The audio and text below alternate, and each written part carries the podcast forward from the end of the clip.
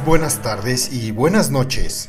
Como siempre y como en cada ocasión que tengo la oportunidad, saludamos con un respetable beso a sus mercedes.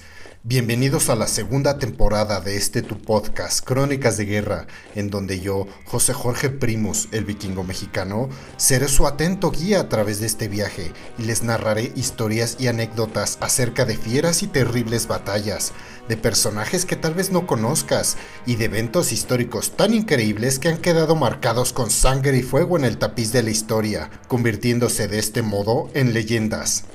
Y como siempre, pues en esta época de la cultura de la cancelación, pues nunca se sabe. Cabe destacar que en este podcast no glorificamos la guerra ni apoyamos a ningún bando, sino que nuestra tarea es realzar el valor, el heroísmo y los gestos extraordinarios de cualquier hombre o mujer que fueron obligados a ensuciarse las manos en una guerra que ellos jamás escogieron. En pocas palabras, denunciamos la guerra y al soldado le brindamos el respeto que se merece. Mis queridos escuchas, no están ustedes para saberlo, pero sí yo para contarlo. La razón de nuestra tardanza es que, la verdad, me dio influenza, influenza tipo A, lo cual me dejó en cama como si yo fuese un débil incapacitado y la tos resultante me impidió pues hablar con normalidad. Entonces tenía voz de ultratumba, más la tos constante. Híjole, así no se puede grabar. Pero bueno, ya estamos de vuelta un poquito más sanos y el día de hoy vamos a hablar de la pandemia de la gripe española, el peor brote de influenza en la historia. Hablando, pues ya saben, de la influenza, ¿no? Entre 1918 y 1919, la pandemia se extendió a gran velocidad por todo el mundo.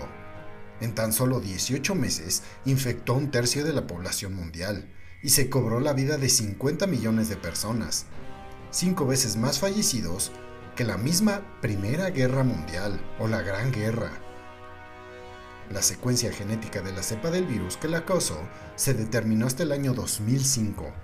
Y sin más empezamos con este episodio en Crónicas de Guerra. Ay, qué bien se siente poder hacer eso.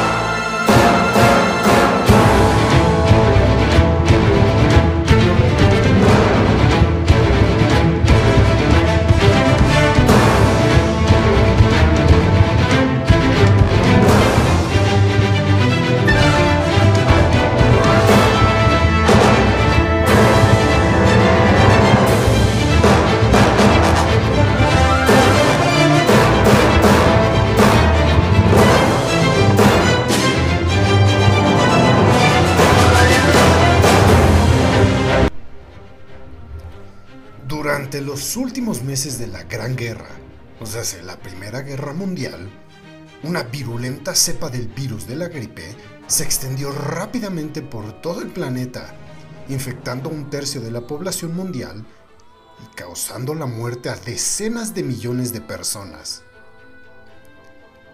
La pandemia, que duró de 1918 a 1919, también fue conocida como la gripe española y se extendió a gran velocidad por todo el mundo y en tan solo 18 meses había infectado un tercio de la población mundial.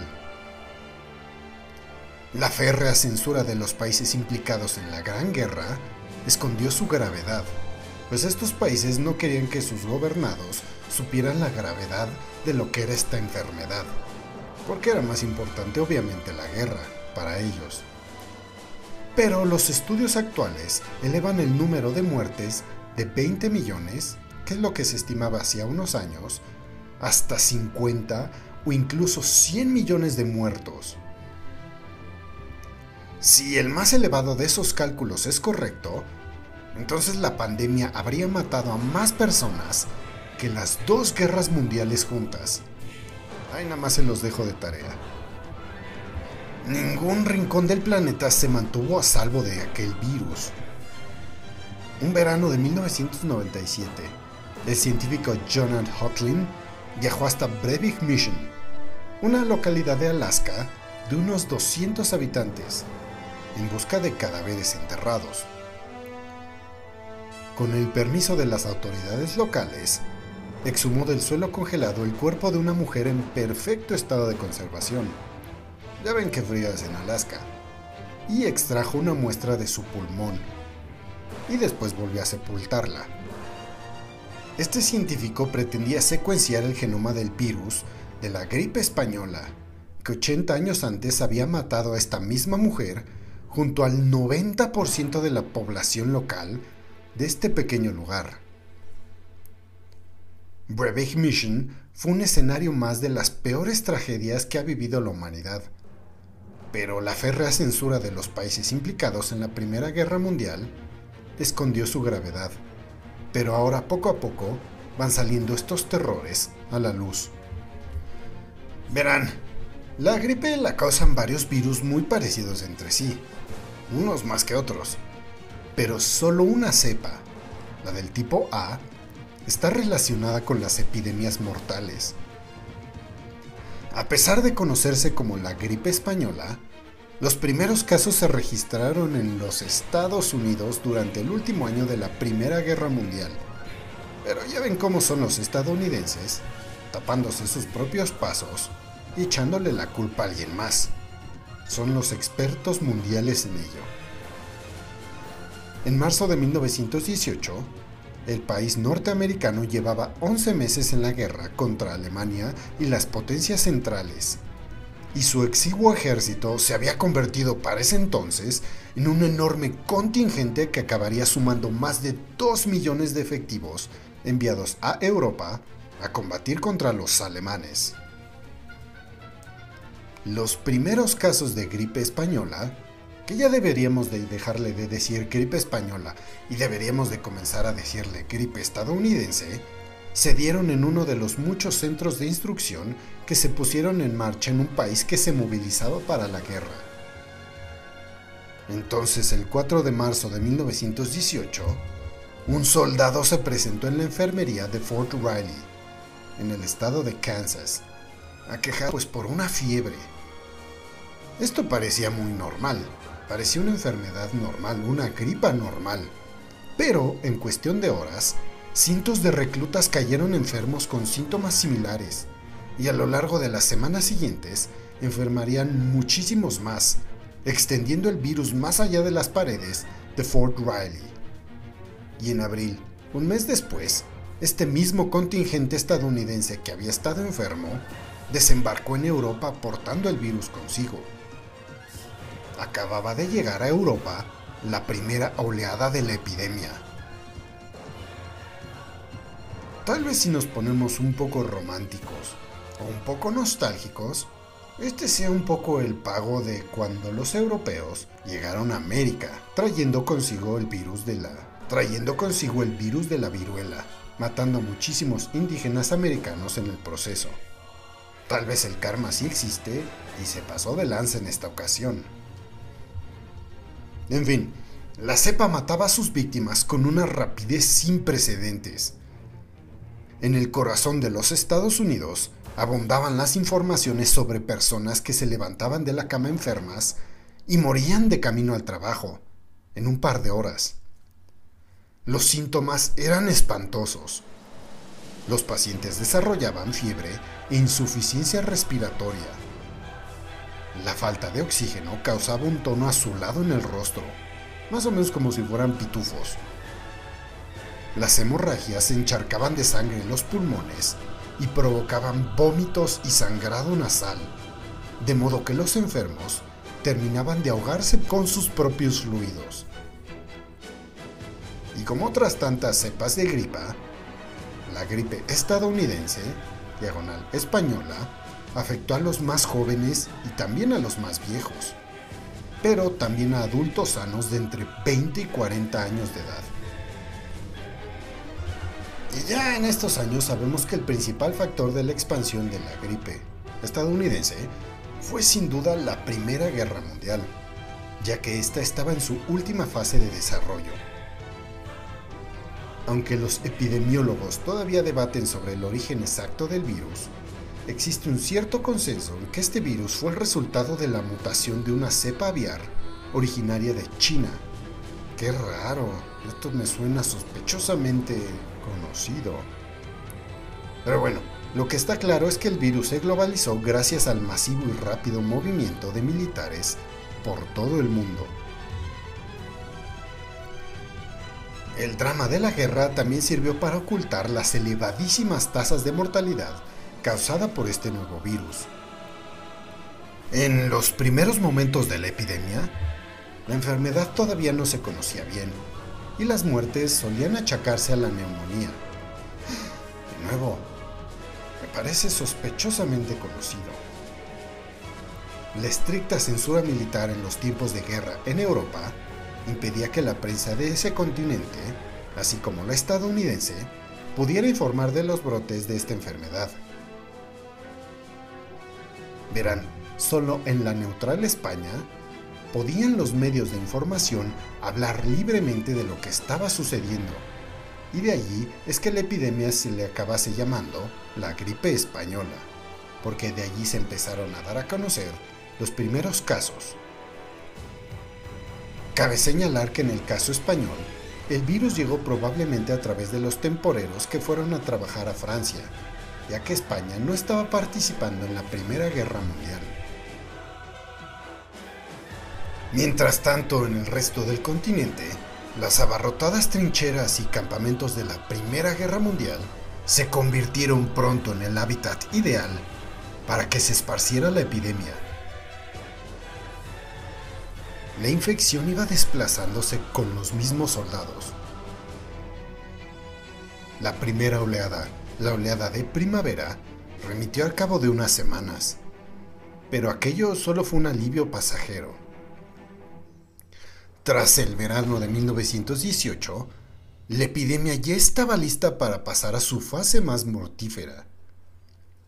Las 13 semanas que van de septiembre a diciembre de 1918 constituyen el periodo más intenso y con el mayor número de víctimas mortales acaecidas por esta epidemia de gripe española estadounidense estadounidense española, como usted quiera llamarle. Esta segunda oleada golpeó primero en las instalaciones militares y se extendió después a la población civil. En octubre de aquel año llegó a su punto álgido funerarias y enterradores no se daban abasto, y la celebración de funerales individuales resultaba imposible. Buena parte de los fallecidos terminaron enterrados en fosas comunes. Tan solo en España, el sistema de salud se vio desbordado. Muchos médicos murieron y entonces fue difícil reemplazarlos. Hasta los ataúdes escaseaban. El alcalde de Barcelona solicitó ayuda al ejército español para transportar y enterrar a los muertos, ya que en el mismo ayuntamiento no se daban abasto. En España, en el año de 1918, fue el primer país del siglo XX con un crecimiento vegetativo, o sea, los nacimientos contra las muertes negativo. O sea, se, hubo más muertes que nacimientos. Tras una pausa en la expansión de la enfermedad a finales de 1918, en enero del siguiente año comenzó la tercera y última fase. Verán, por entonces la pandemia ya había perdido un poco de fuerza. La dureza del otoño del año anterior no se repitió, de modo que la tasa de mortalidad pues acabó por desplomarse. Para ser sinceros, esta pandemia no dejó intacta prácticamente ninguna región del mundo. Solo en la India, las víctimas mortales de la gripe española o estadounidense alcanzaron entre 12 y 17 millones. En la Gran Bretaña murieron 220. Ay, disculpen, todavía está un poquito de esa influenza. En la Gran Bretaña murieron 228 mil personas. Ni siquiera la apartada isla de Samoa, en el Pacífico Sur, se libró del contagio, pues perdió el 23.6% de su población. En España, el país que podemos llamar el país sede, estudios recientes elevan la cifra de muertes a 260.000, 70.000 más que las estimadas oficialmente hace algunos años. Es difícil disponer de datos exactos sobre la cantidad de muertes, pero la tasa global de mortalidad se sitúa entre el 10 y el 20% de los infectados. Los científicos modernos consideran que cada 50 años se produce una pandemia de gripe, que debe distinguirse de las epidemias estacionales. En 1957 se produjo en Asia Oriental un nuevo brote que se difundió por todo el globo y causó, hasta mediados de 1958, entre 1 y 2 millones de muertes en todo el mundo.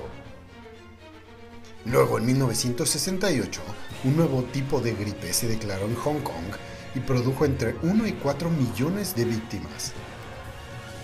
Estos y otros episodios muestran que, un siglo después de la madre de todas las pandemias, el riesgo subsiste en nuestro mundo superpoblado e interconectado. Los doctores entonces sabían que un microorganismo era responsable de la epidemia de gripe y que la enfermedad se podía transmitir de persona a persona. Pero también pensaban que la causa estaba en una bacteria, no en un virus. Los tratamientos de aquel entonces también eran limitados. El primer antibiótico solo fue descubierto hasta 1928. Y como sabemos, los antibióticos solo sirven para las bacterias, no para la gripa. Y la primera vacuna de la gripe solo estuvo disponible hasta los años 40. Pero ante todo esto, lo peor era que no había sistemas públicos de salud. E incluso en los países más desarrollados, la salud era todo un lujo. En las naciones industrializadas, la mayoría de los médicos trabajaba de manera independiente o era financiado por instituciones benéficas o religiosas. Y muchas personas no tenían acceso a ellos. Escribió Laura Spinney, escritora científica y autora del libro El jinete pálido, la gripe española de 1918 y cómo cambió al mundo. Y para estar mal y de malas, la pandemia de 1918 atacó de una manera que no se había visto en las anteriores pandemias, como la que ocurrió entre los años de 1889 y 1890, y causó la muerte a cerca de un millón de personas. La mayoría de las víctimas fatales fueron personas entre los 20 y los 40 años, y los hombres se vieron notoriamente más afectados que las mujeres.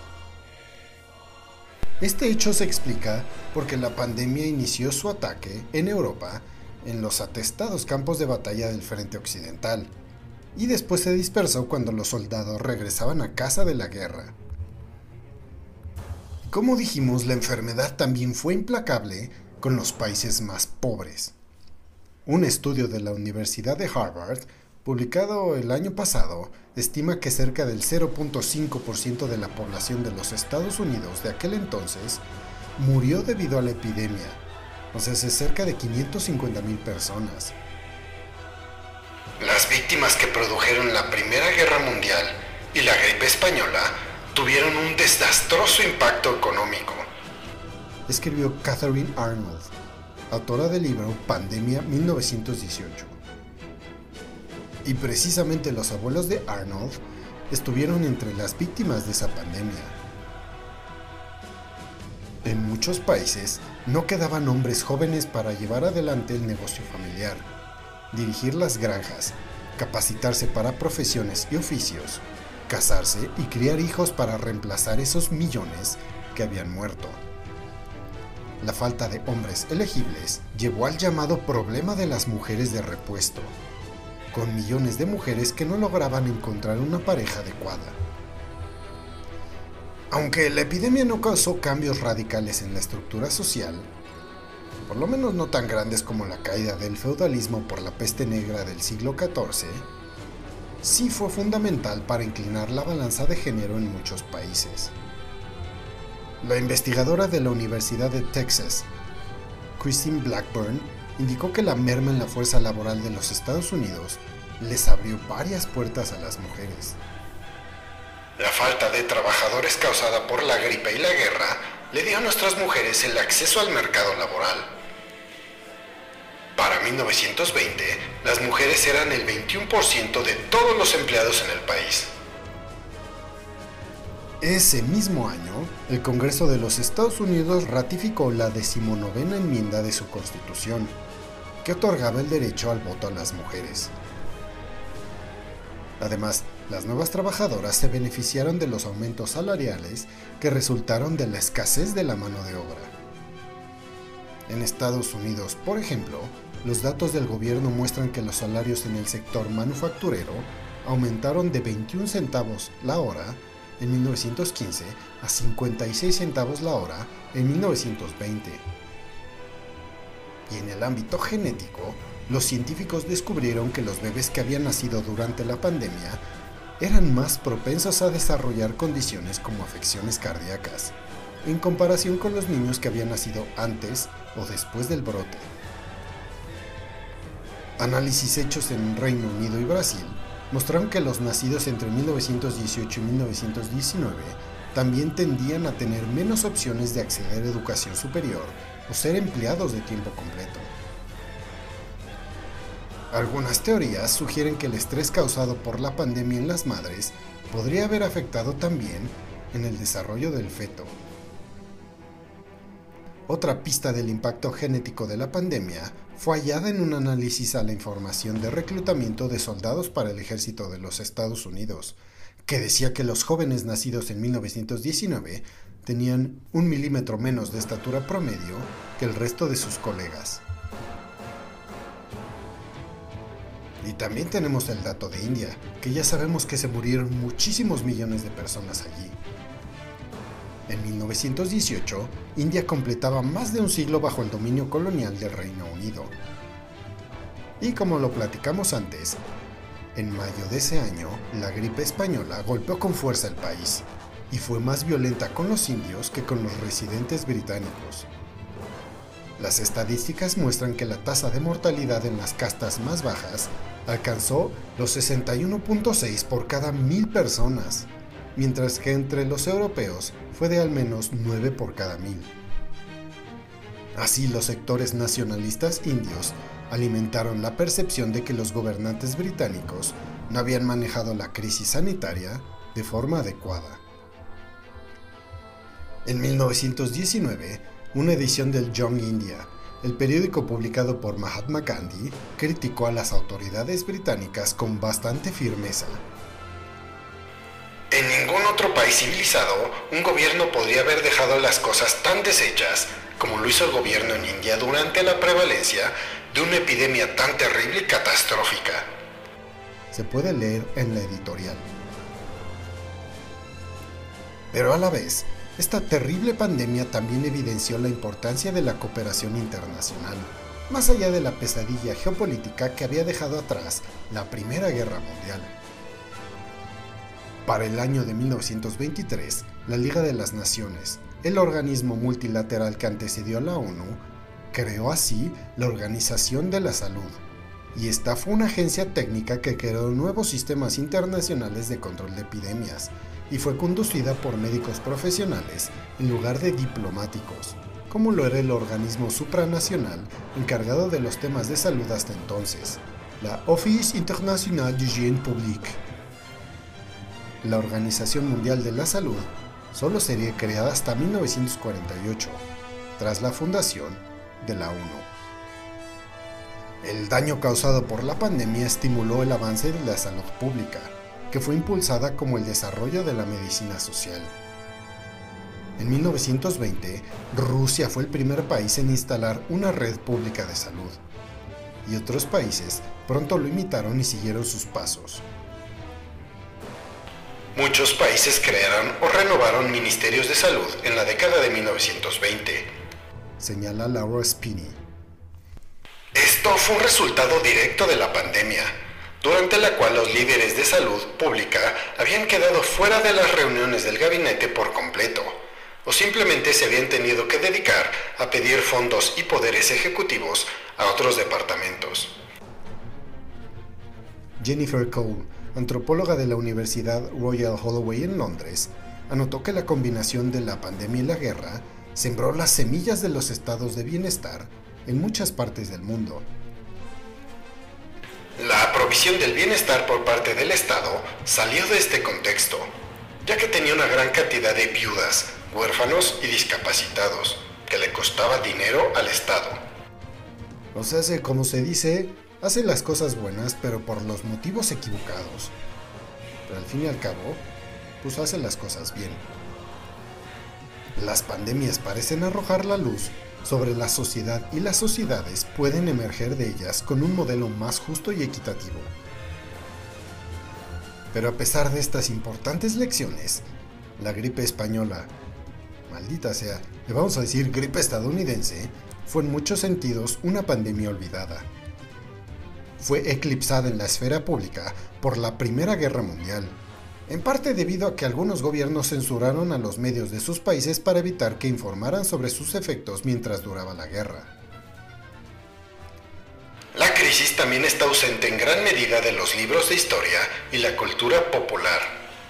Incluso en el año centenario de la pandemia, en el 2018, no encontrarás monumentos conmemorativos de la gripe española y pocos cementerios que destaquen el sacrificio de médicos y enfermeras escribió el historiador médico Mark Honisbaum. Tampoco encontrarás muchas novelas, canciones u obras de arte del periodo que se refieran a la pandemia de 1918. Una de las pocas excepciones es el Autorretrato con gripe española, de Edward Munch, que el artista noruego pintó mientras padecía de la enfermedad. Honisbaum también observó que la edición de 1924 de la Enciclopedia Británica ni siquiera mencionaba la pandemia en su revisión de los años más agitados del siglo XX. Y los primeros libros de historia que referenciaron la epidemia fueron publicados alrededor de 1968. El COVID ciertamente ha traído aquella pandemia de regreso a la memoria de muchos, que no se nos olvida.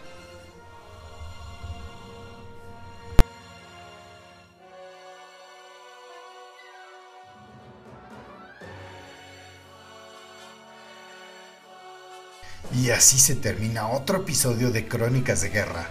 Si quieres escuchar acerca de una batalla en especial o de un personaje que consideres importante, no dudes en contactarnos en nuestras redes sociales. Tanto en Twitter e Instagram nos encontrarás como arroba crónicas de guerra solo con la D. Y nuestro correo es crónicasdeguerra arroba outlook.com.